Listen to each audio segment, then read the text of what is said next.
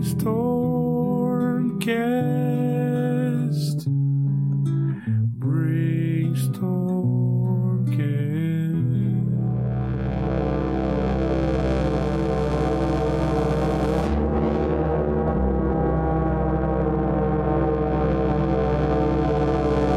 Salve, salve, monstrinhos e monstrinhas! Estamos aqui para mais um episódio do Brainstormcast, o podcast do Brainstorm RPG. Maravilha! Para você que é fã da programação do Brainstormcast, nós estamos agora com um Apoia-se. Sim, se você quiser ver ampliar-se ainda mais os nossos horizontes e a manutenção dessa produção, a gente conta com a sua ajuda no www.apoia.se brainstormcast. Lá você vai encontrar várias faixas de apoio com recompensas para poder colaborar com a continuação desse projeto e a ampliação dele. Se você quiser ver mais episódios por mês desse podcast, a melhoria dos equipamentos de áudio e, é claro, a produção de um conteúdo mais perto daquilo que você deseja, então encontre uma faixa de apoio e ajude o Brainstormcast a continuar levando essa tempestade cerebral para todos os cantos do país. Um grande abraço, conto com o seu apoio. E hoje nós vamos continuar a coluna Planescape. Eu tô aqui com meus convidados. Finalmente vamos nos reunir de novo para poder viajar nesse universo maluco que é esse cenário do TSR, o nosso Planescape. Eu tenho comigo aqui vários desses meus amigos que vão me ajudar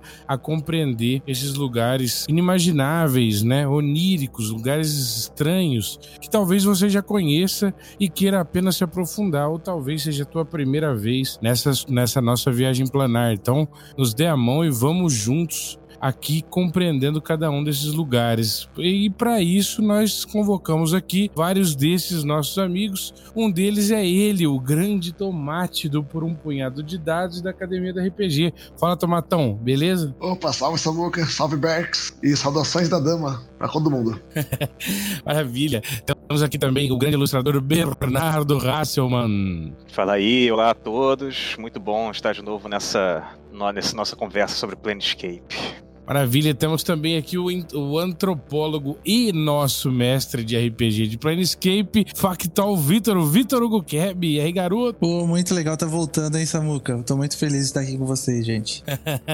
E hoje nós vamos continuar o nosso caminho e o primeiro, a primeira das nossas paradas, a gente já chegou a citar, demos só um gostinho, mas hoje é que nós vamos pormenorizar cada um deles e nós vamos iniciar com Elysium. Então eu vou soltar aqui para o nosso grande tomatão para a gente já começar a pegar o beco. E aí, Tomate, o que, que você tem para nos falar desse, desse plano maluco aí? Bom, ah, vamos lá. Elísio, ou também chamado de os Campos Abençoados de Elísio, é o mais bondoso dos planos. Ele é um plano de bondade absoluta, não tomada pelo caos nem regida pela ordem. É um lugar de noites calmas e gostosas, dias quentes com vento gostoso, onde tudo parece que é certo e bom.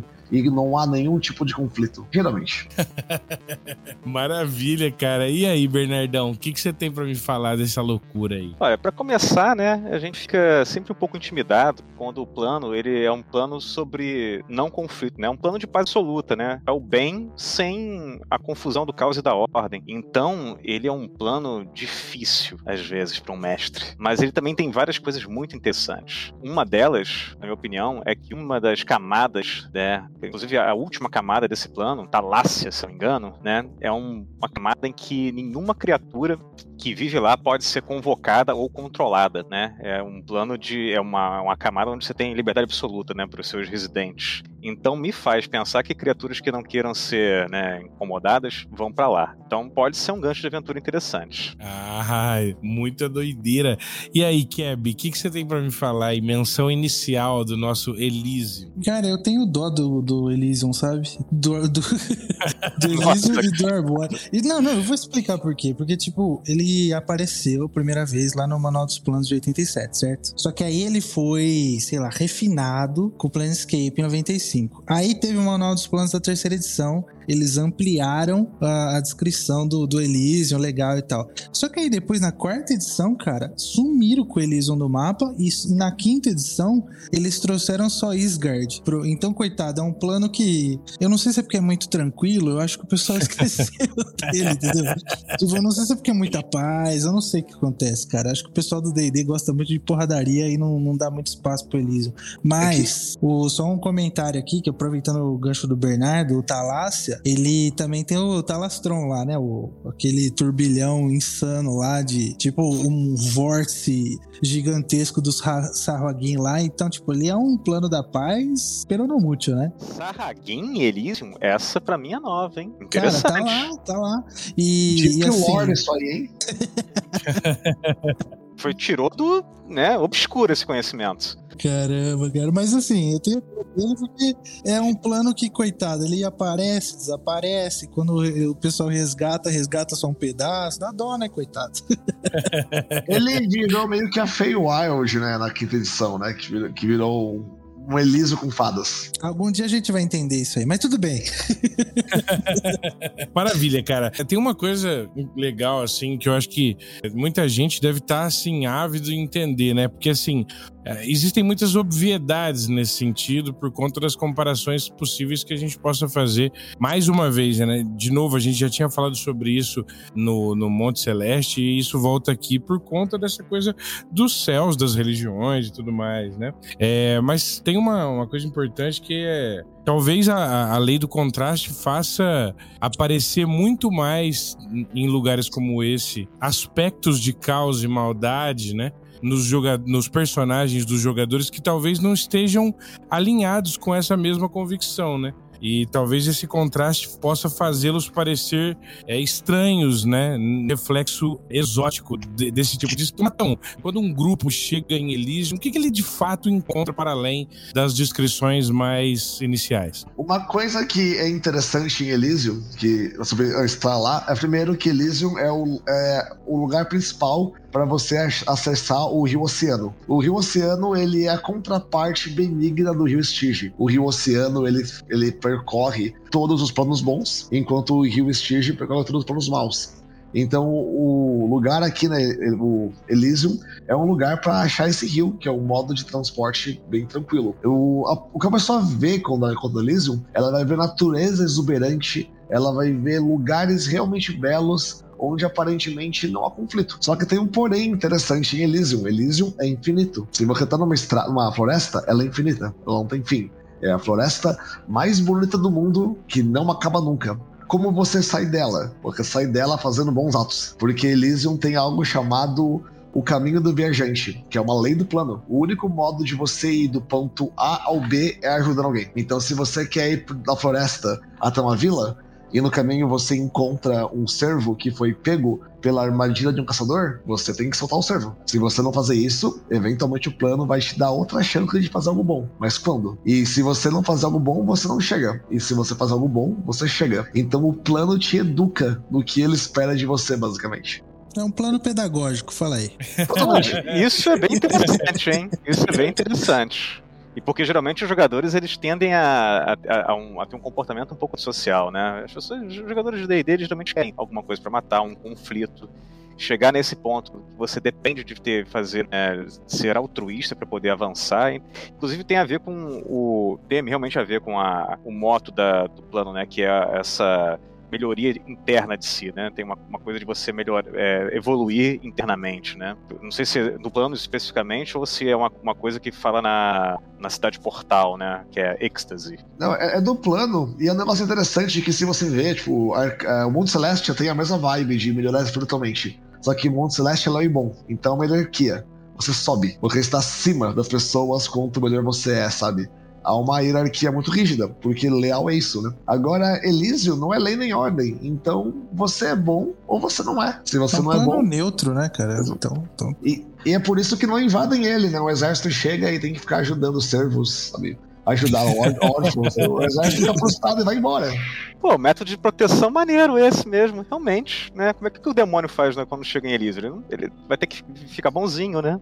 Não, mas tem, tem uma galera lá que, tipo, não curte muito. Às vezes, quando chegam os caras muito esquisitos, tem uma galera que segura esse pessoal estranho, tipo, que são os guardiões, os Guardians, tem também os Asuras, que também é da mitologia indiana que tenta, assim, não deixar o negócio também descambar loucamente. Mas, sabe aquela ideia quando você pensa assim, ah, eu vou aposentar e não vou fazer mais nada na vida? É isso aí, o Elysium é isso. Tipo, você vai para lá para não fazer mais absolutamente nada, né? Inclusive, isso é uma característica dos, dos moradores, dos habitantes, que eles são conhecidos como teimosos. Porque, tipo, imagina, como é que você vai convencer o cara a fazer alguma coisa por você, sendo que é um plano em que você não faz nada, né? A ideia da neutralidade por si só. E eu acho que isso tem um, uma pegada filosófica interessante, já que o Planescape é esse sistema, esse setting filosófico e também é, é, a base da ordem transcendental, que é a facção que a gente vai falar lá na frente. Tipo, a ideia do Elysium dele você adquirir uma paz de espírito não fazendo nada, ou uma paz de espírito fazendo o, o bem, mas ao mesmo tempo é, é você mantendo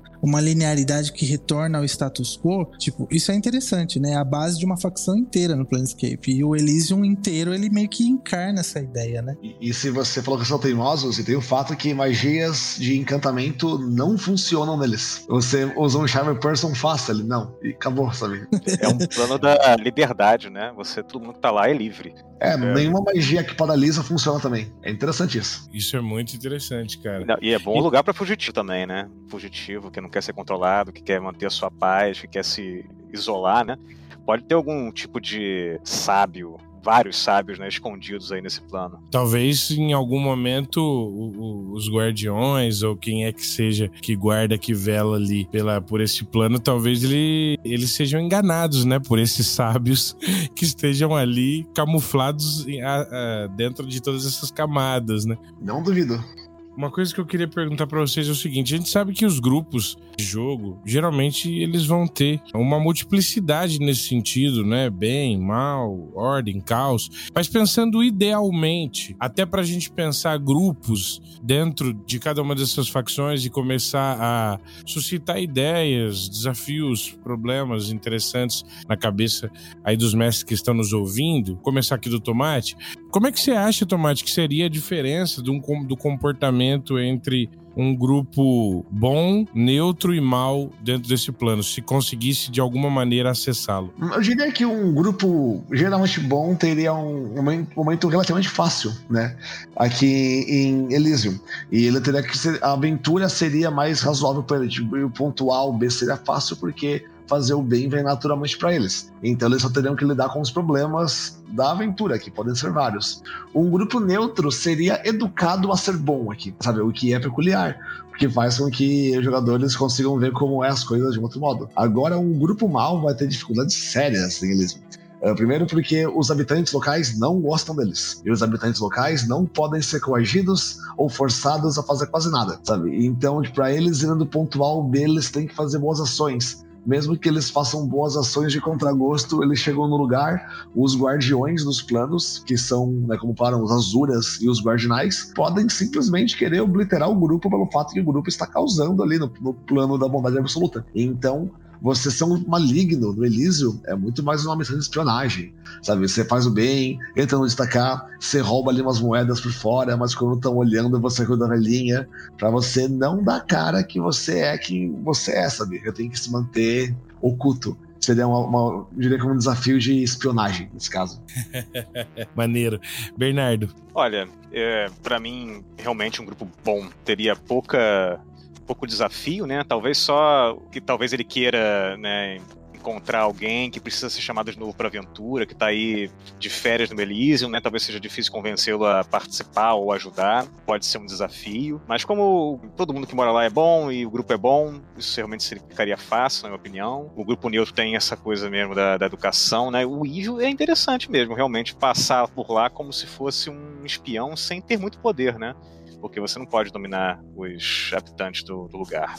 E uma coisa também interessante seria, eu acho que a, a cidade portal, né? A cidade portal tem uma, uma, uma, política interessante, né? Tem dois reis, né? Tem um rei do o rei do sol e o rei da lua, né? E tem também a corte dos filósofos. Inclusive a corte dos filósofos eu estava lendo aqui é de um é presidida por um, diabo redimido, né? Não um diabo, né? Um no meio do caminho, né? Nem um diabo nem um demônio, é um ultraloth Como é que a gente chama isso em português, gente? Ele é um Daimon. É um Yuguloth, né? É um Yuguloth. É um Daimon. Um Daimon. É isso. que os Yuguloth são Daimons. Isso, Que exatamente. são neutro e mal. Isso. E aí eles têm aí pano pra manga, talvez, para poder conversar com os, com, as- com os personagens, né? Talvez descobrir algumas informações. É um plano desafiador. É um plano desafi- desafiador para os jogadores. Desafiador pro mestre, né? Pro mestre desafiar os jogadores é difícil, eu acho. Só fazer aqui um adendo rápido que não foi falado ainda. Uma cidade portal é uma cidade que possui um portal para esse plano. E ela fica na fronteira do plano. É o modo mais fácil de acessar- um plano é por uma cidade portal. Que nós não falamos disso antes. Não falamos, não? É, todo, todo plano exterior tem uma cidade portal que fica nas terras de fora, né? Nas Outlands. E é, é o meio mais fácil de acessar, né? Pelo menos a primeira camada do plano, né? Exato. Maravilha. Vitão, o que, que você acha, cara, dessas três possibilidades ali no teu jogo? Cara, eu acho que o Elysium, ele tem uma parte interessante. Eu não sei se, o, se a galera, quando criou o Planescape, tava pensando nisso, mas ele tem uma pegada aqui, tipo, transmite essa ideia de efemeridade ou transiência que tá presente em algumas religiões e filosofias orientais, né? Asiáticas e tal. Porque qual que é a ideia? Ah, você nada contra a corrente ou você, ah, a vida ela é uma sucessão, seria uma sucessão de eventos que estão em constante transformação. Essa é a ideia da efemeridade que está no budismo, né? E eu acho que o Elysium ele exemplifica muito isso com suas infinitas cachoeiras que desembocam em Talácia, que desemboca nos oceanos e, e afins. Tipo, o Elysium ele é um, um plano em que a neutralidade dele, as pessoas são teimosas não porque elas são turronas, porque elas não querem te ajudar, porque elas não são bondosas ou elas não são mal... não, elas são neutras porque talvez elas entendam que é assim que funcionam as coisas nesse lugar. E talvez por isso que algumas magias que implicam em você obrigar as pessoas a fazerem algumas coisas, elas não fazem efeito. E na minha opinião, eu acho que um grande desafio para os jogadores é você, por exemplo, ter uma missão em que o grupo de jogadores de qualquer alinhamento, o Tomate deu a ideia de trabalhar com, com alinhamentos caóticos, né, evil também, mas outra ideia que eu fico imaginando, sei lá, uma missão em que o grupo de jogadores tem que, o grupo de personagens de jogadores tem que convencer alguém uma galera em algumas das camadas aí do, do Elysium a tomar alguma atitude, a fazer alguma coisa. Só que se eles são teimosos, como é que eles vão convencer esse pessoal que mora lá a tomar alguma atitude ou a fazer alguma coisa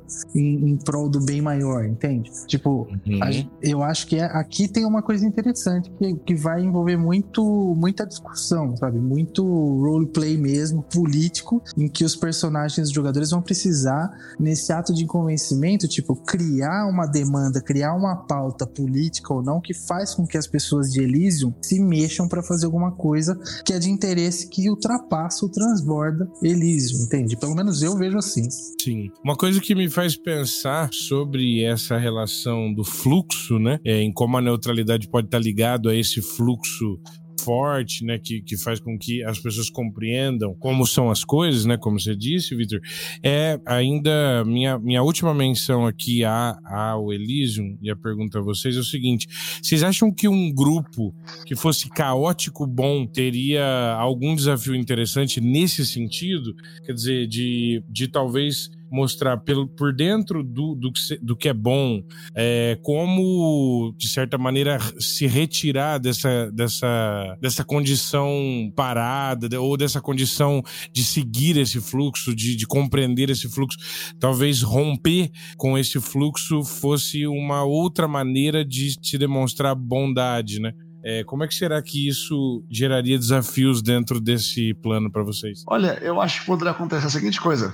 É, caóticos bons são rebeldes, eles gostam de mudar a sociedade. O que eles acham que é injusto, eles mudam para pôr algo bom e nobre no lugar. Eu acho que o plano de Elysium, por ser um plano que quer que você seja neutro e bom, ele pode tentar mostrar para os jogadores caóticos que isso não é certo. sabe? Então, eles encontram uma vila. E a vila, todas as pessoas pagam dinheiro para um, um barão local, sabe? Eles pagam bastante dinheiro. Aí os jogadores vão, como assim? Um barão local está abusando das pessoas, que estão pagando tipo, todo o dinheiro delas.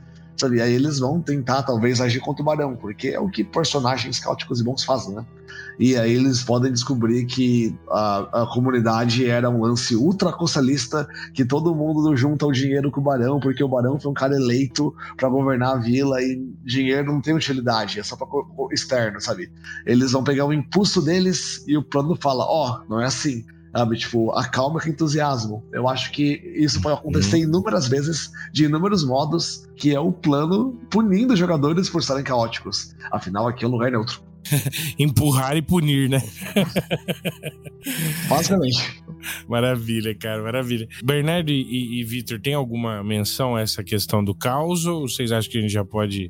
Eu acho que um grupo caótico teria uma, uma facilidade maior do que um grupo laufo, na minha opinião os caóticos geralmente eles tendem a agir pelas. É, eles impressionam pelas atitudes, né? Eles têm menos, a, têm menos a ver com você mandar alguém fazer alguma coisa, sabe? Eles fazem porque eles querem. E eles fazem por eles mesmos, né? Talvez um grupo, um, alguém acostumado com hierarquia que tivesse um maior problema, porque ninguém vai te obedecer, né? Eu acho que é mais desafiador, talvez, para um, um grupo alfa do que para um grupo caótico. Né? Essa é a minha opinião. Eu acho que faz muito sentido, viu? Porque numa sociedade como essa, que o status quo é esse, tipo, da neutralidade, tipo, o lawful, né, o, o leal, cara, ele teria muita treta para tentar conseguir enxergar essa sociedade sem estar tá contaminado com algum valor, sem estar tá contaminado com alguma pré-noção para atravessa essa ideia da, da, da, do, da lealdade dele, do lawful que ele tem, né? E então eu concordo com você, viu, Bernardo? Eu acho que seria um, um grande desafio um personagem lawful aí transitar nessa sociedade sem conseguir encontrar algum problema que para ele é muito sério, né? E a gente sabe, sei lá, né? É botar um paladino em Ravenloft, né? A gente sabe o que acontece. É a mesma coisa aqui, né? De certa forma, né? É, um, um, pouco, um pouco mais tranquilo, né? Do que Ravenloft. Ravenloft é um pouquinho mais sinistro. Um pouco mais. Ai, cara, maravilha. Bom, tem uma, uma questão aqui que eu queria perguntar para vocês, ainda nesse plano, que é o seguinte criaturas típicas desse lugar, o que, que chama atenção para vocês? Uh, criaturas que possam viver aqui, quer dizer, em termos de dicas para mestres que vão preparar uma aventurinha, por exemplo, em Elysium, o que, que vocês recomendariam utilizar, que é interessante? Monstros, criaturas, NPCs, coisas desse tipo, facções? Manda ver, Tomate. Uh, cara, uma criatura comum aqui são os cães da lua, que são os cães que se teleportam são solares, planetários e devas, que são os anjos. Né? Assim, tem também criaturas como Fênix que vivem aqui nas Terras Maneiras. E você também pode encontrar algumas criaturas que não existem mais, como o Baku, que é um mamute clérigo que usa uma massa com a tromba. A deideira é muito louco. Maneiro, cara. Legal. Bernardo. Cara, realmente é cada criatura bizonha que a gente encontra nessas versões antigas, né, cara? Era, chega a ser engraçado. Mas sim, né, uhum. né? Os guardinais. Tem os guardinais, né? Que são aquelas. É, são os anjos bestiais, né? Com cara de urso, cara de leão, cara de leão urso, é, é. ursinal. É, como é que é o de cachorro mesmo? Que eu esqueci o nome, né? O Lupinal. Lupinal. Lupinal, pode crer. Né, tem essa, esse, esse povo aí, né? E você encontra, na verdade, a maior parte dos é, habitantes dos outros planos superiores, né? Que são os anjos, né? Como o Tomás falou, né, os planetários, solares e etc. Os Moondogs realmente são uma coisa mais típica do plano, né? Pelo que eu entendi, e as Fênix também. Mas são essas criaturas que você encontra geralmente, né? São criaturas. E, se não me engano, você tem na cidade Portal também um, um povo um pouco diferente. Deixa me lembrar aqui. Ah, tem. Na verdade, nem tanto, né? Wars, né? Você também encontra em, outros, em outras cidades portais aí para os planos superiores também. E tem os Humanes, né? O Humane é, o povo da neutralidade. Você talvez pudesse encontrar também eles aí, né? Já que ele, pelo menos, é parcialmente neutro esse plano, né? Ele é neutro e bom. E os Gilmanes são como se fossem é, a, a, os extraplanários que eles representam a neutralidade máxima, né? É neutro e neutro, não é nem ordeiro, nem caótico, nem bom, nem mal. São os Vistani, só que mais legais. Pô, muito mais interessante, né, cara? E eles equilibram tudo, né? É, eu acho uma coisa louca interpretar um Humane. Eu acho um ponto bem interessante para os jogadores também. Uma coisa do, do, do, Elysium, que a gente não mencionou, mas assim, que interfere na, na fauna aí, que a gente tá pensando, é que são três camadas, né? Então, tipo, tem a Moria, Erônia e Belierin e, e Talácia, né? A gente só falou de Talácia. O, cada camada vai ter um. Cada layer, né? Vai ter um tipo diferente de criatura interessante. Aí, para além desses que, que a galera falou, ó, tipo, tem lá em Irônia, tem Aracocra, em algumas regiões que, tipo, a gente pode pensar. E assim, é que eles aparecem em outros lugares, né? Então acho que hoje já ficou um pouco mais comum, mas é uma outra criatura aí que, que é interessante de falar. E uma coisa que eu acho legal, pensando aqui em Planescape e mitologia, tipo, mitologia hindu rola forte aqui, né? Porque tem essa questão dos Asuras e tem a questão dos Devas, que são da mitologia hindu, né? Então, a gente tem aí um embate entre. Não embate, né? Mas tem uma discussão, uma dissonância entre Devas e Asuras que pode gerar uma, um plano de, de, de um plot aí interessante para uma aventura. Só queria fazer aqui uma adendo terrível: que esse é o plano da quinta edição. Todo mundo aqui é um animal que sabe magia. É inevitável, sabe? É um humano animal que sabe magia. É, Puta... até os anjos têm cara de bicho, né? Ai, caramba. Puta é. tragédia esse lixo. Ai, cara. Eu tô falando, cara, eu tenho dó desse plano, cara. É, é por isso que ele subiu da edição. Ele, ele virou Prime. É, cara, é isso aí. não, não, não, assim, o pessoal da quinta edição vai ficar bravo com a gente. Mas, vamos ser justos, né? Tipo, as primeiras versões do Elysium, que tá lá no Manual dos Planos, e no Planos do Conflito de 95, são as mais legais, cara. Não tem jeito, cara. É, são as mais trabalhadas, as mais detalhadas e que mostram esses, esses ganchos pra gente trabalhar e tal. Aí, infelizmente, da quarta edição pra frente, não foi interessante dar continuidade a isso, né? Sim. É uma coisa que eu acho bem interessante, assim, ouvindo vocês falarem sobre os planos, é que é, é, são ganchos muito interessantes e muito, de certa maneira, que exploram muita criatividade quando você pensa em elementos dos planos atingindo o plano material primário ou outros lugares que, de alguma maneira, possam ser afetados porque eles são muito ideais. Mas quando a gente está aqui definindo esses ideais, no sentido não só de definir, mas de recolocar isso num lugar de aventura, para que você, mestre, mestre compreenda como é que você pode de fato gerar um jogo com desafios nesses lugares, aí é que o desafio começa a aumentar. Então, não é fácil mesmo quando você está realmente analisando esses espaços ideais, pensar em termos de, de, de jogo, porque é, o desafio ele vai exigir contraste, ele vai exigir balanço, ele vai exigir uma série de situações que são difíceis muitas vezes de se colocar é, de maneira ordenada para um mestre poder compreender facilmente. Aqui, certamente, em quase todos os planos, você vai ter alguma dificuldade, e principalmente nesses que tratam de bondade, né? É, porque, em, em geral, os grupos vão de alguma maneira tender a, a a atacar aquilo que é mais hostil, que é mais caótico, que é mais maligno e tudo mais. Mas beleza. Finalizando esse ponto aqui do Elysium, a gente vai entrar em outro plano que para mim é um total mistério. Eu confesso que eu não faço a menor ideia. Acho que até para quem que criou eles, viu? Até para quem E ele e mais uma vez, ele é um, mais um plano, né? A gente veio falando isso nos outros e tal. No Elysium a gente acabou falando um pouco menos, mas mais um plano que também é subdividido e que tem suas diferenças aí em cada uma das suas faces, né? No, nesse caso, em cada uma das suas três faces. Então chegamos e vamos pousar aqui em Beastlands. Bom, vamos começar com as nossas menções iniciais. Agora eu vou inverter e vou começar do Keb. Keb, Beastlands. Cara, Beastlands, terras bestiais. Eu sei lá, eu, eu gosto, mas é uma opção pessoal. Eu gosto de chamar de terras selváticas, tá? Mas eu sei que é muito diferente aí. É uma licença poética. São três camadas aí: Krigala, Brooks e Karasutra. Krigala é como se fosse uma paisagem uh, subsaariana, sabe? É uma paisagem africana mesmo, uh, em que é meio-dia eterno. É, você consegue perceber a, a, fauna, a flora e fauna, ela é muito exuberante, assim. Você vai ver zebras, gnus, todos esses seres bestiais bestiais. Na em Brooks, que seria uma camada intermediária, é como se fosse o pôr do sol eterno. Então, tipo, a paisagem ela é sempre rosada e é o lar também dos elfos voadores aí. E em Karasutra, que é a última camada aí das terras bestiais, é o plano da noite eterna, que tipo, você não consegue acender uma fogueira, você não consegue acender uma tocha, porque é sempre noite, sempre banhada à luz da lua e habitada pelas criaturas da noite, da floresta principalmente. Maravilha, Bernardo. É, né?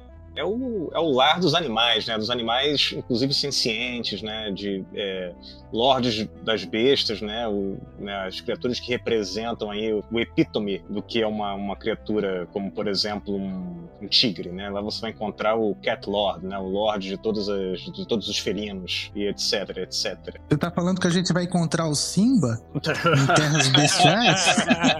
temos, ciclos, temos o Lobanion, né? Que é o Rei Leão, literalmente. Pois é, pois é.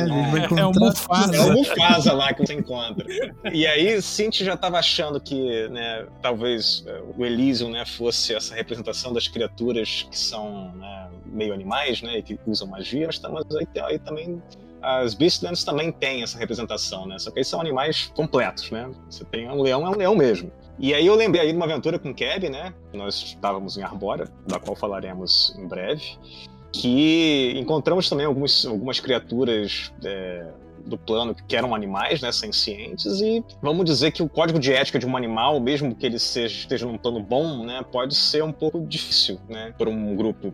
E isso uhum. pode gerar problemas, né? Por exemplo, a gente encontrou lá um. Acho que foram javalis, não é, Keb? E os javalis. É, eles... javalis gigantes, isso. E Rei javali, afins. É, javalis são um pouco teimosos às vezes, eles têm um senso de orgulho muito facilmente feridos. Quase tivemos problemas. Você tá botando gente no grupo que teve. Eu acho que também licantropos, né? Tem licantropos, licantropos nesse plano, né? Licantropos bons, né? É, se não me engano, alguns licantropos são é, por padrão bons, né? Eu acho que os, os homens urso. Os homens urso, acho que os homens tigre também, se, se, não são bons, são parcialmente são neutros. Se não me engano, também tem os Kenko e tem os homens curvos. Os homens curvos também são do bem, né? Inclusive, os Ravenloft, eles são uma força do bem lá. Tem até uma, uma facção que é só disso. Nota mental para pessoas que não jogaram a D&D, Kenkos e Homens Corvos são espécies diferentes. É verdade, é, é verdade. Pois é, pois é. Antes era, né, pelo menos. Maravilha. Tomate, o que, que você tem para nos dizer sobre Beastlands? Além do que foi dito, uh, tem um fato peculiar que ele chamava antigamente de os Campos de Caça Felizes, um nome terrível. Pois é. zoado, cara, zoado. Caralho. eu me senti em Inglaterra século XIX, sabe? Tipo, total, assim. Você encontra um, um, mundo eterno de animais inteligentes. É o campo de caça. Mas eles falam, eu não ligo. Aquele sorriso de esparadrapo, né, nos animais, assim. Coitado. tipo, o, o, o troca ali. Qual que é aquele lá do, do Looney Tunes lá, o, El, o Elmer? Imagina ele. né? É, então, com uma, com uma espingarda andando em Beastlands. É isso aí, cara. uma coisa legal de Beastlands é que anima os animais, quando morrem, vêm pra cá. Tipo, é o salvador dos animais. E todos os animais falam, embora alguns não queiram falar com você. Então eles não falam. Mas eles é falam. o Simba, o Mufasa, é a galera aí, cara. E alguns aprendem a usar magia. Então você pode incomodar um gato e ele lança uma fireball em você e vai embora. Isso é legal. Isso é maneiro. Isso nos surpreende. E se você ficar lá por muito tempo, você começa a mudar em um animal. E o animal é escolhido pelo narrador para ser um animal que te representa. Então, quando eu narrei, tinha um jogador que ele era, tipo, super arrogante, meninão, ele começou a virar um pavão, sabe? E aí foi tranquilo, como eu tinha apenas. Aí quando ele ficou lá depois de duas semanas e ele perdeu a boca, você tem um bico e não conseguia falar, eu falei, é, tá, tá preocupante. e quando você sai do plano, isso não, não, acaba na hora. Tipo, o tempo que você ficou lá é o tempo que demora para sair tudo. Né? Então você pode ver um viajante das terras selvagens, porque ele tá andando por sigil por aí com uma cara de tigre. Bom, isso fica para você que é jogador de quinta edição ou para você que é pai de pet em luto, Beastlands pode oferecer uma redenção nesse sentido. Bom, uma coisa que eu queria perguntar para vocês aqui é o seguinte: É, nos outros planos, vocês falaram sempre das camadas mais uh, externas, né? Ou que estão ligadas uh, às Outlands. Nesse caso, seria? É a primeira, é Krigala. Krigala do meio-dia eterno. Geralmente é a primeira camada. Quase sempre. Maravilha. Então, beleza, cara. Então vamos lá, vamos começar a destrinchar essa loucura. É, partindo aqui para nosso segundo bloco de perguntas sobre Beastlands, agora vamos começando aqui do Tomate. Tomate, semente de aventuras interessantes em Beastlands, coisas que talvez você possa oferecer, que um mestre de jogo talvez não precise saber absolutamente tudo sobre o plano para poder ter boas dicas nesse sentido. O que, que você indicaria? A Beastlands ela é um lugar que você, por estar lá, você está invadindo. É um lugar para animais, sabe? Não para não pra seres civilizados. Assim, a não ser que você seja um animal. Aí é de boas. Mas assim, tudo lá é muito difícil, sabe? Você vai fazer uma fogueira, o plano apaga a fogueira. Você não encontra uma cidade, porque as cidades não existem. É só uma floresta sem fim. Se você não tem um, um ranger no grupo, você perde. E existem animais poderosos, como foi dito, que são os lords, né? Tem o Lorde dos Gatos, Lorde dos Leões, Lorde das Iguanas. E esses caras são deuses, sabe? Eles são tipo a representação poética do que é aquele animal. E eles não são pessoas ou animais fáceis de lidar. Né? Se você quer passar pela terra do Rei dos Leões, só passar por perto, porque tem que pedir permissão para ele. E se você não pedir, ele te caça, sabe? E você tá ferrado, porque ele vem com 20 leões, 30 leões, 100 deles. E não então, é uma então caça tão feliz, né? Não é tão feliz. Por, porque apesar do plano ser ele ter um lado bom, o lado bom dele é um lado muito natural. Tipo, pro leão, matar a gazela não é um ato ruim, sabe? O leão não mata mais do que ele come, sabe? Ele, ele mata pra comer. E em Beastlands é a mesma coisa. Você pode acabar vendo comida de algum bicho, mesmo que você seja leão e bom, e eles sejam bons, sabe? Você vai acabar sendo morto por ele. É, o desafio daqui é você se virar nesse lugar. Uh, uma aventura comum em Beastlands é você ter que buscar algo que está lá, porque pode ter pessoas que querem esconder, pode ter um druida que está oculto, pode ter um conhecimento. Existe uma biblioteca né, em Beastlands, é o único prédio que existe assim na, na Krigala, não, em Brooks que é de um deus de Forgotten Realms, que é o deus das cachoeiras. E esse cara tem uma biblioteca ali e essa a biblioteca... livraria de todo o conhecimento, e... nada nada menos, né? The Library of All Knowledge. E... Você, Você acha quer... que o Forte da Vela é grande coisa, cara? Vai pra Brooks, mano. Só que, pô, o Forte da Vela, você pega ali a estrada de Baldur's Gate e chega lá, né? Esse aí você tem que passar uma camada inteira, pular uma camada, desviar de várias criaturas, achar um lugar e talvez conseguir. Então, é um plano feito pra Hexcrawls. Não, não, Tomate, eu, eu, não falei que ia ser fácil. Eu não falei que ia ser fácil chegar, mas, tipo, tipo em, em, em quantidade de conhecimento dos planos, pô, eu vou pra Brooks, hein? Ah, não, não, isso foi uma. Foi pro. Foi, não foi pra você, foi pro viewer. Foi tipo um lance. Um, um lance como chama? Esse, eu esqueci o termo, mas foi, eu joguei pra todo mundo. Assim. Meta. Ok, eu entendi, entendi. Mas é, é, é, o plano do Hex, é o plano do Hexcrawl. É. Ah, Pô, verdade, hein? Não é tem verdade. cidade nenhuma. Você é, vai ter é que só explorar mesmo a terra selvagem. E um adendo rápido que ele não falou é que aqui as terras são divididas, então tem um deserto. Pá, 40 graus no, no 40 graus todo dia, deserto seco, seco, seco. Você anda 36 quilômetros e tem um pântano. E eles não se misturam. Aí depois do pântano você tem uma, uma floresta nevada, tipo, porque aqui muda, tipo, é, tem vários biomas que estão juntos e não se misturam. Tipo Minecraft. tipo Minecraft. Maravilha, cara. Saquei.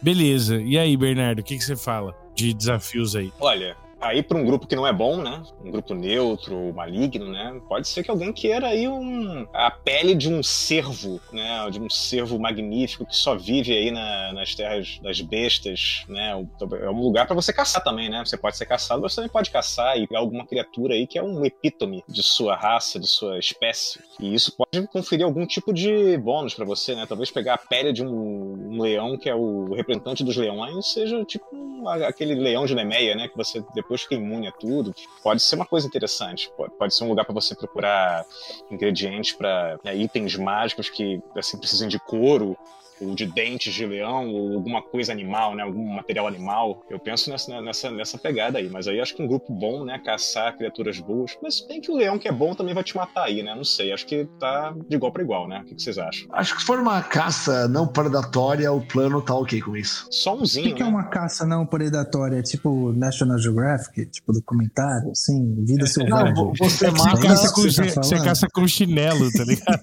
Não, você caça, você mata o bicho, tira a pele, aí usa a Resurrection. E aí eles. Bom, isso é. ok, caça esportiva em Beastlands. É, é o Maravilha. plano da pesca esportiva de sábado à tarde, ok. Se você perdeu esse episódio, você pode conferir na Rede Globo às 9 horas da manhã. É, não sei, né? Tipo Yggdra- é, o plano de Yggdrasil, né? Que é um plano da batalha eterna. Esse é o plano da caça eterna. Você, depois que foi caçado e devorado, você renasce. Tá tudo bem, tá tudo tranquilo. Não sei se você renasce, não. Renasce? Acho que não, Não. né? Quem morreu, Não. morreu, né? Morreu já morreu, era. já era. Morreu já era, cara. Mas é o isso animal que morreu não vem parar aqui também? Cara, mas o animal que morreu, né? E- Você não, mano. Pra, pra, pra, pra animal é regra de deathmatch comum, pra humano é Battle Royale.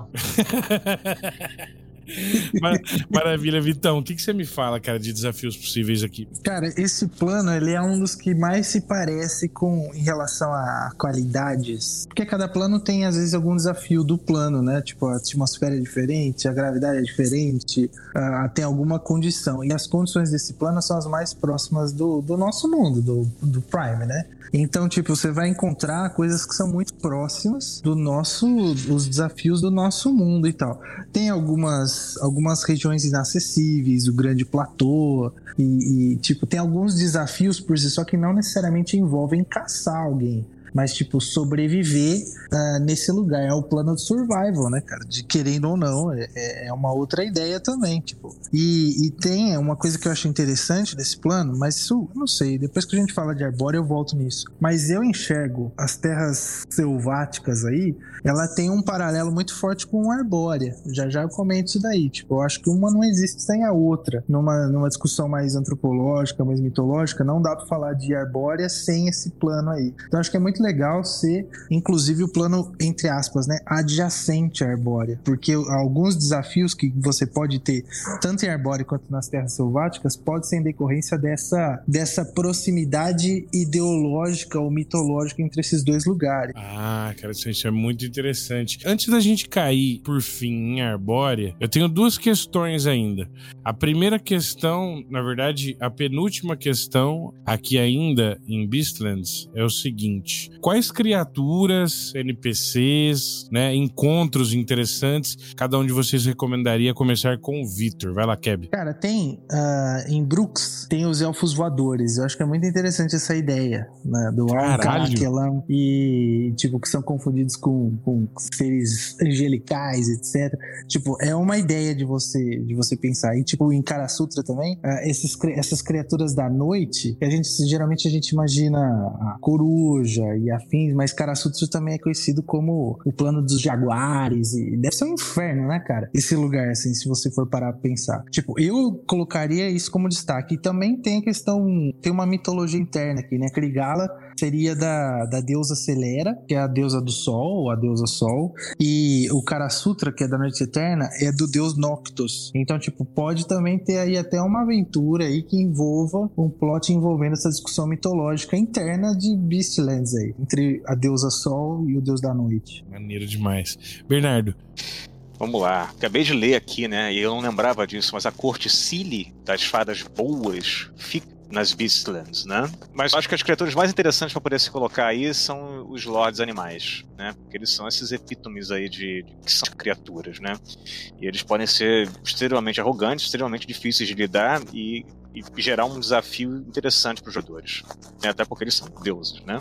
E criaturas também licantropos, né? Licantropos também e licantropos bons, mas será que todos são bons? Será que alguns não vão querer caçar você pelo esporte? É, é, é dúbio. Afinal de contas, é um plano né, que já começa a sair da neutralidade do neutro e bom e ir pro caos, né? Já começa a ficar um pouquinho mais dark, um pouquinho mais, menos controlado. Maravilha, cara. E aí, Tomatão? Olha, de peculiar aqui, eu gosto muito do Rolifante, um elefante, que em AD&D tinha uma versão imensa dele, né? Que o Rolifante, ele é um elefantezinho dourado com asas de 60 centímetros que pode tocar a trombeta dele e causar dano psionico. Mas em AD&D ele tinha uma versão mamute, que era tamanho de mamute que voa. E é muito legal, você tá andando por aí, vem um mamute voando, tocando a trombeta e te matando. Tipo, é a coisa mais legal, assim. Mas fora isso, tem vários deuses de vários cenários estão aqui. Você pode encontrar eles com alguma facilidade. Tipo, o Ubtal, o deus de Forgotten Realms, os dinossauros, tem um lugar aqui Curiosamente, Milil, deus dos bardos de Forgotten Realms, tem um reino aqui. Sabe-se lá Deus por quê? Tem até uma, uma divindade anã, que é uma divindade anã do combate, que resolveu viver aqui. O nome dela era Raela Bright Axe. E ela resolveu ficar aqui como um desafio pessoal a ela, sabe? Tipo, é um reino que é hostil a ela. Ela falou, tá, parece legal. Então tem várias criaturas muito peculiares aqui que você pode encontrar que vão além de animais. Muito interessante, cara. Eu vou deixar essa última questão de Beastlands. Na verdade, eu vou, vou trabalhar com ela no final do Arbórea, que é já pra poder fechar, amarrar de uma maneira mais coerente e tal. Então, vamos saindo aqui de Beastlands e vamos chegando finalmente em Arbórea. É, é, um dos planos que eu conheço alguma coisinha, porque o Victor mestrou pra gente. Se você não conhece essa campanha, vai lá no YouTube do Brainstorm RPG. Você vai encontrar vários episódios por lá e vai ver a gente passando mal na mão desse homem sádico. está aqui conosco. Vitor, como é que você definiria, então, Arbórea e, e, as suas características mais fundamentais? Cara, Arbórea é um plano da beleza exuberante, mas da natureza exuberante. Tipo, as, as florestas, elas são gigantescas, as montanhas, elas são gigantescas, a, as pradarias são infinitas. Uh, então, ele tem essa capacidade, esse plano, de causar essa estranheza e essa fascinação pela paisagem. Né? E ela é conhecida por ser o. Desde o começo, quando ela foi inventada lá no Manual dos Planos em 87, ela é conhecida por abrigar o panteão grego. E aqui que tem aquele paralelo que eu estava falando com vocês sobre as terras selváticas aí. Tipo, se a gente pegar na mitologia grega, a gente tem lá a criação do, do, do mundo, né? Que vai envolver a, a titanomaquia e, e, etc. Tipo, os titãs, eles nascem. Antes tudo era natureza, né? Tipo, antes era tudo Gaia, e de repente surgem esses deuses que a gente conhece hoje da mitologia grega, que eles vão trazer a, civilização, eles vão educar os seres humanos.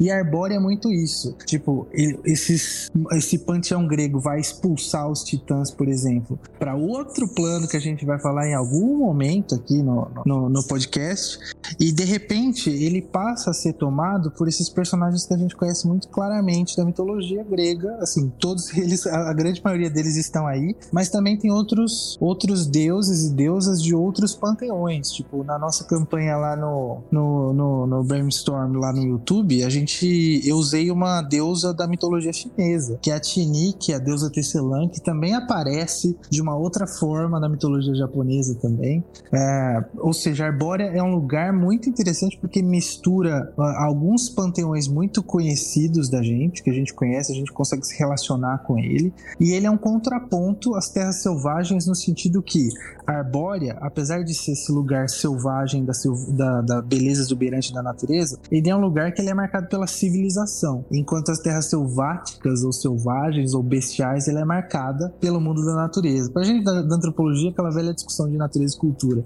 Esses dois planos, eles conversam com o outro de certa forma. Um faz contraponto ao outro. Tipo, em Arbórea você vai ter florestas, como você vai ter também nas terras bestiais. Mas em Arbórea, isso daí tem uma outra conotação, tem um outro sentido que é muito diferente das terras bestiais. Um ponto interessante ainda no Vitor aqui, que o Vitor tinha citado, é a compreensão desse caos em Arbórea mais como elemento de criatividade, né? E não de transtorno, né, Vitor? Você tinha comentado isso. Eu também queria que você repetisse, a hora que você pudesse, a questão dos nomes das camadas em élfico e esses paralelos. Ah, sim. A Arbórea é um plano caótico. Ele é um dos planos do caos. Mas a gente associa caos como um negócio negativo, né? Só que Arbórea mostra pra gente o outro lado. É um caos que ele é, é presente na natureza, no, no, desabrochar das flores, no nascer das árvores, dos animais, etc. Mas também nas interações entre as, os seres que moram nesse plano. Então, tipo, esse caos aqui, ele é uma, uma potência pra criatividade. Tipo, Arbórea, ele é marcado por essa potência criativa. Isso daí que também causa esse estranhamento com quem visita algumas dessas camadas. Eu mencionei, são três camadas conhecidas. Né? Primeiro, no Manual dos Planos de 87 era só o Olimpo. Aí no Planescape, em 94, ele foi dividido em três camadas. O Olimpo, que é o que a gente conhece da mitologia grega, mas que também dá espaço para o reino élfico de Arvandor, que é onde mora o panteão élfico, os deuses élficos e, e afins. A gente também tem uma camada intermediária, que é Ossa, ou Aqualor, em élfico, que é um mar infinito, que moram elfos aquáticos e, e tudo mais. E a gente tem a última camada, que é Pelion, ou em élfico Mitardir, que é uma camada de uma poeira, uma areia, um deserto infinito onde moram os deuses esquecidos, os deuses tombados. E tem também lá uma até uma, uma civilização entre aspas de inspiração egípcia também em, em Pelion que é legal a gente pensar. Muito legal, cara. E realmente, nossa, suscita muitas possibilidades interessantes. Vou reinverter de novo a ordem e vou pro tomate agora na outra extremidade ali. Tomate, defina aí para você quais são os elementos mais fundamentais de Arbórea, manda ver. Uma coisa que acho que a Arbórea tem, que é, uh, só, só, um outro plano tem, que é o cárcere, é que a Arbórea vicia. Você fica em Arbórea, você não quer sair de Arbórea. Quanto mais tempo você fica lá, você torna mais difícil que você saia. É comum que pessoas tenham que ser arrastadas pelos amigos para longe de Arbórea, porque ele não quer ir. Porque Arbórea é um lugar de emoções à flor da pele, como o panteão grego, sabe? Em Arbórea você não faz uma amizade num bar, sabe? Na, no fim de tarde. Você encontra o seu melhor amigo no bar e você não leva um fora. seu coração foi partido para nunca mais ser remendado. Se você tem uma briga, você tem um inimigo voraz para toda a vida. Mas se você paga as pazes, é um ato de redenção tão magnânimo que os bardos cantarão. Arbórea, tudo é meio que ligado no 11. E os moradores de Arbórea são assim. Você e... percebeu que o Samuel tá rindo de, de nervoso, né? Depois ele conta para você, Tomate, o que aconteceu. Opa, estou, estou entregado.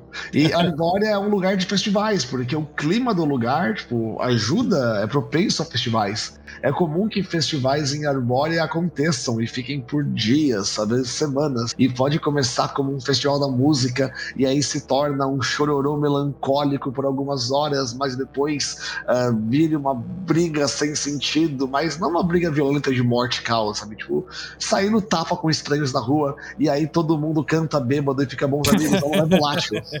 Que coisa maravilhosa, né, cara? Quer dizer, nem tanto, né? Eu vivi o outro lado e é infernal. Vamos lá. Bernardo, o que, que você tem para me falar aqui, os fundamentos de Arbórea? Vamos lá, né? Para começar, que é o plano que ele, ele, ele termina né, a transição aí do pro caos, né? Ele é um plano caótico e bom, né? Ele não é que nem as Beastlands, que era, é boa, meio neutra e meio caótica. Não, ele é caótico mesmo. É, tá num, nesse extremo, do caos e do bem. E isso pode ser né, muito interessante quando você tem personagens é, cordeiros, né? Aí é, é, o conflito tá, tá pronto, né? É como o Tomate falou, né? Um plano de excessos, né? Tanto que, já vou me adiantar, tivemos uma história em, em, em Arbórea, né? Eu e Samuel, né? Jogo, no jogo de Senhor Vitor Hugo, Keb, em que nós encontramos por um acaso bacantes, né? Pessoas muito legais que queriam beber com a gente, para sempre. Eles não queriam deixar a gente seguir o nosso caminho. Eles não estavam. Era tipo aquele amigo bêbado que não te deixa voltar para casa. E eles eram super fortes. Eles poderiam nos matar num rompante de fúria. né? Porque é isso também, tem as fortes emoções, né? Você pode fazer um inimigo para sempre lá, porque você vai ser ou odiado ou amado. Você não vai ter uma. Você não vai ter um, um sentimento neutro lá. Né? Então você pode muito facilmente ofender pessoas em, em Arbórea, né? Que é aquela coisa do, dos elfos, né? De Tolkien mesmo, né? Que eram criaturas que você podia podiam ter um ódio de você eterno, né? Tipo os, ah, os filhos lá do Feanor que ficavam procurando esse Silmarils pro resto resto da vida, né? Juraram ódio eterno a Melkor, etc. E, e podiam também ser amigos também pro, pro resto, assim, amigos que dariam a vida por, por você, né? Então, ele, ele, ele simboliza esse excesso, tanto élfico quanto das deidades gregas, né? Também dadas a, a excessos estranhos. E é perigoso por conta disso, né? Você pode não sair de lá porque o, o, excesso dos outros pode fazer acabar com a tua vida. Maravilha. Desafios em Arbórea, desafios possíveis, sementes de aventura, coisas desse tipo, Vitão. Cara, eu, eu gosto muito dos bacantes, né? Você já percebeu isso daí, né? Uhum. Porque, porque eles meio que simbolizam esse, esse, esses extremos, né? Tipo, a galera da festa para sempre. E se, e se você for o chato de querer sair da festa, pode ser um problema, né? Tipo, eu não sei se vocês lembram na nossa campanha, mas eles chegaram a destruir várias coisas, destruíram casas, quebraram arrancaram, quebraram tudo, quebraram todos os equipamentos do, da galera, arrancaram a roupa da galera. Foi um inferno, lembra? Ah, Sim. então, eu curto muito essa ideia também, mas eu gosto muito de mitologia grega, né? Então, você, como é o, o plano do, do panteão grego, você pode trazer as questões da mitologia grega para esse para Arbórea, que faz sentido, né? Então, tipo, a Arbórea você vai encontrar alguns desafios que estão na mitologia mesmo. E eu acho que isso é muito legal, tipo, as eríneas, górgonas e, e afins, a, a própria ideia da medusa, sabe? Isso acho que faz muito sentido nesse lugar, sabe? Muito legal, cara. Tomate. Olha, um desafio que eu gosto muito em Arbórea é, como eu disse, lidar com o espírito festeiro da cidade. Ah, você, tipo, tem um trabalho, você tem que ir na cidade e entregar uma missiva importante para alguém que tá numa cidade. Você pode ser pego numa festa, e aí você é levado para um lugar, e se você quer sair, te atacam, e aí você vai encontrar o cara e ele passa a te odiar. É, é muito difícil, tipo, é, é como lidar. Se você vê aqueles contos da mitologia grega, que os deuses fazem uma reação surreal a tudo. Tipo, um cara derruba um vinho, aí Zeus amaldiçoa ele pra sempre. Embora é essa piada.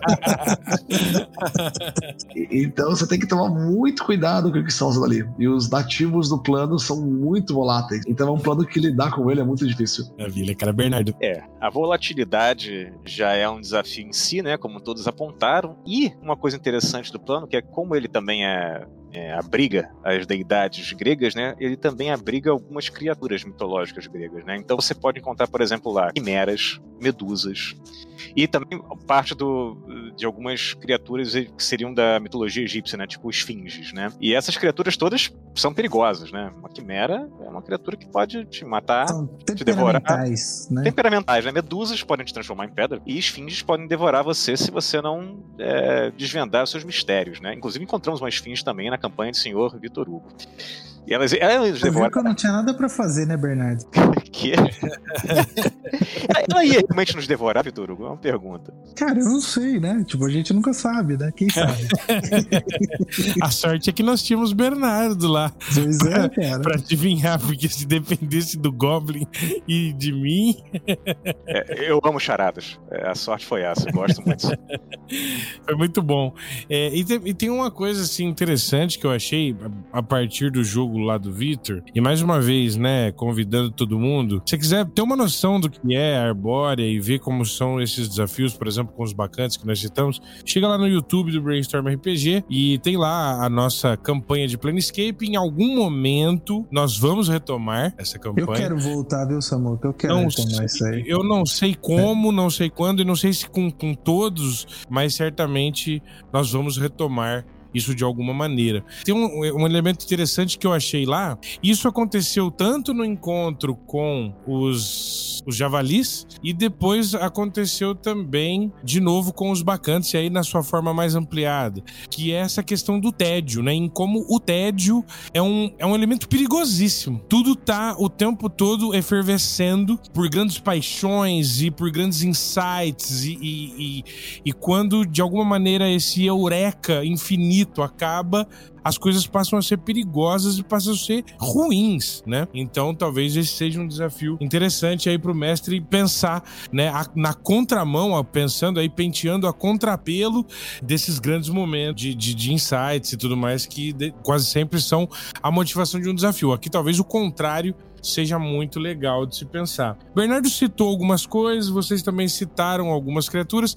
mas ainda assim vou fazer essa rodada de perguntas porque sempre existem novas criaturas pra gente pensar. Vou começar aqui do Tomate. Tomate, criaturas, bestas, NPCs interessantes, coisas desse tipo em Arbórea. Ah, ó, sim, Arbórea é um lugar que tem, como já falaram, todas as criaturas gregas, e como todos os planos positivos, tem rolifantes. Então, Eu gostaria de frisar que Rolifantes são as melhores criaturas de Planescape, e nós devemos louvá-las.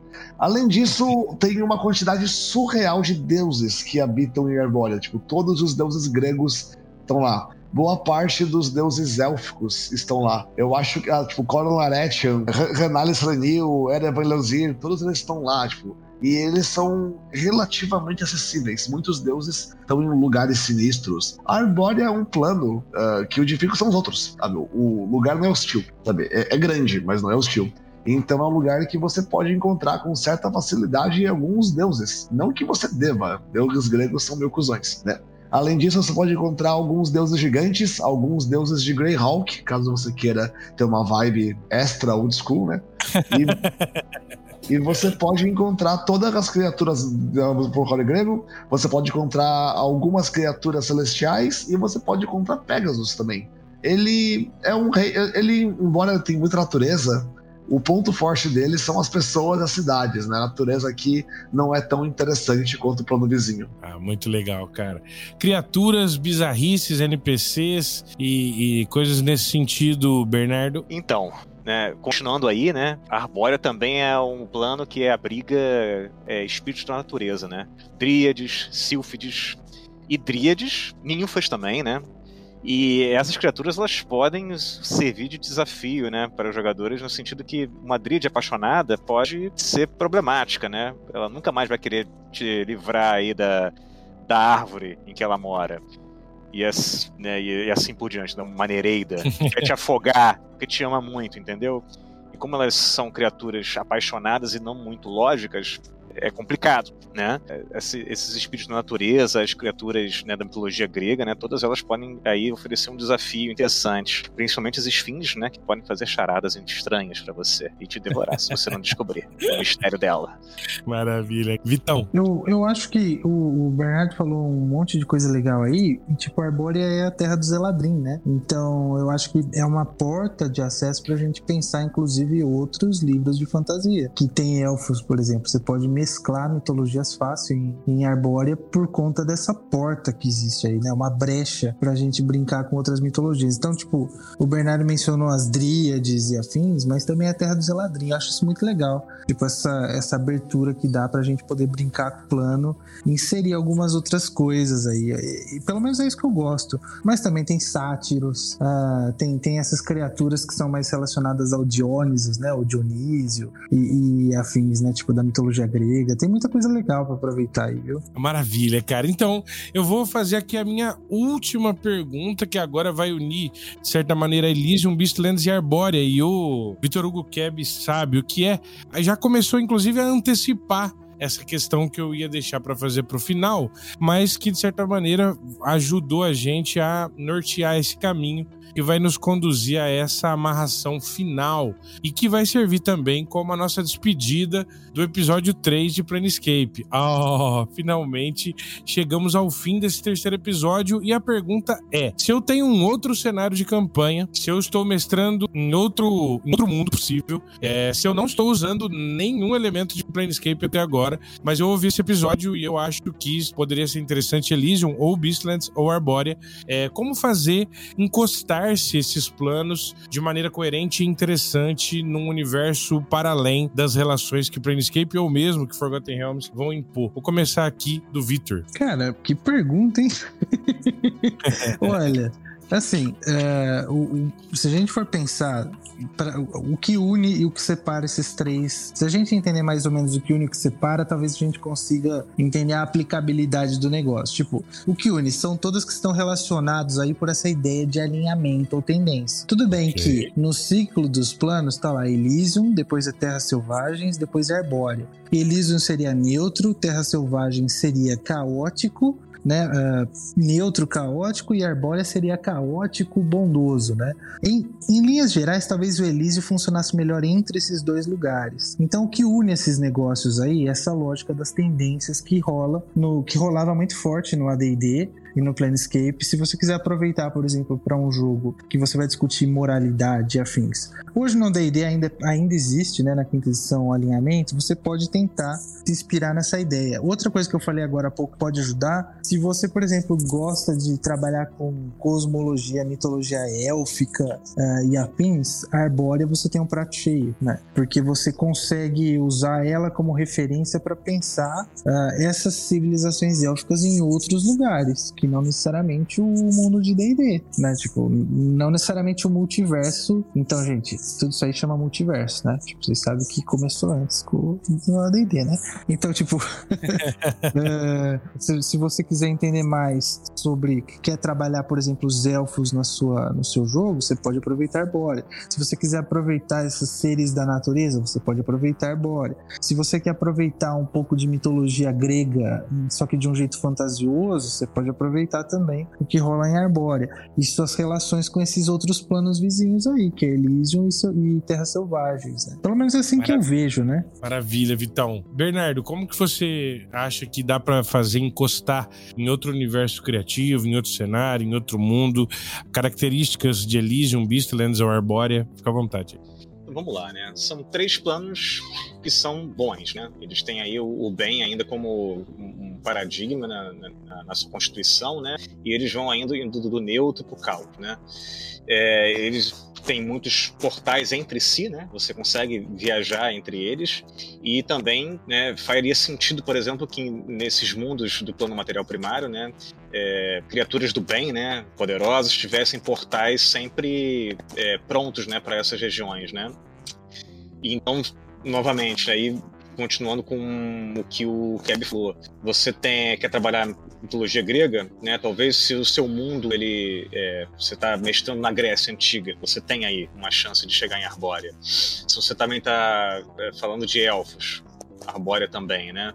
Se você trabalha aí com o mundo selvagem, se é um mundo selvagem que tá que tem aí um pezinho nos planos, você cai nas Beastlands né? Você pode fazer esses caminhos, né? Porque é, faz sentido que os lugares que estão mais alinhados no plano material primário consigam de alguma maneira se tocar né? nesses planos aí que, que, representam essa, essas, esses temas, né? Maravilha, cara. Tomatão, como é que você vê essa relação? Como é que você encostaria possibilidades aí nesse sentido? Olha, eu acho que o pessoal já falou, tipo, o valor muito falado. Eu só queria apontar que Planescape, por sua natureza, ele é extremamente plug and play, né? Então, isso. se você está interessado em colocar isso no seu, no seu jogo, põe um portal e vai. Aí depois você volta. Tipo, acabou. É, o modo que você se move por aqueles planos, ele tende a ser elaborado, tende a ter vários caminhos complexos, mas ele também tem portais. E o livro fala, portais surgem aleatoriamente pelo multiverso. Sabe, eles acontece algo dos planos. Então você pode abrir um portal ali e fazer os jogadores irem para um lugar diferente. Sabe, talvez explorar um deserto eterno de areia branca ou lidar com deuses élficos. Talvez não tenha nem elfos no mundo do seu jogo. Aí geraria, tipo, uma situação parecida com aquele filme que o cara Labirinto? vai. Não, é uma passada labirinto, ou até numa outra que eu pensei que era mais mais antiga, que o cara vai pro deserto, chama Daniel. Caraca, ele vai pro deserto, tem um Ra, lava de ano, ele chama Daniel. Stargate. Tipo Stargate, que você não encontra uma cultura completa e específica, mas totalmente alien, que não fala a sua língua, e você tá preso lá, e você tem que lidar com eles e aprender a lidar com eles, você volta pra casa. Então eu acho que tem possibilidades infinitas, né? Basta pôr um portal ali e já era. Lembrando que você nunca sabe se você tem a chave do portal, né? Pode ser uma coisa simples, né? Às vezes aquela região que você colheu é, o, é a chave do portal para Arbórea, para algum lugar de Arbórea. E você nem sabe e já passou para outro plano. Quando você vai ver, tá em outro lugar. Maravilha, cara, maravilha. Bom, com isso a gente vai encerrando esse episódio de hoje, não sem antes fazermos aí o nosso jabajaba, né? Vou começar aqui do Bernardo Hasselman. Bernardo, dá tua letra aí, apresenta seus trampos, manda ver. Então, galera, eu sou o Bernardo Hasselman, eu sou ilustrador, trabalho com RPG e bonequinhos para ouvintes. Se você quiser ver mais do meu trabalho, eu tenho aí o ArtStation, que pode ser visto, o Instagram e o Facebook. É só procurar BFHA2S L de Leão, M de Maria, A, 2 N de navio, BF Hasselman Tô em todas essas redes sociais aí. Maravilha, tomate. Opa, eu posso ser encontrado no YouTube no Por um Punhado de Dados, onde eu faço streams de AD&D na terça e de GURPS na sexta.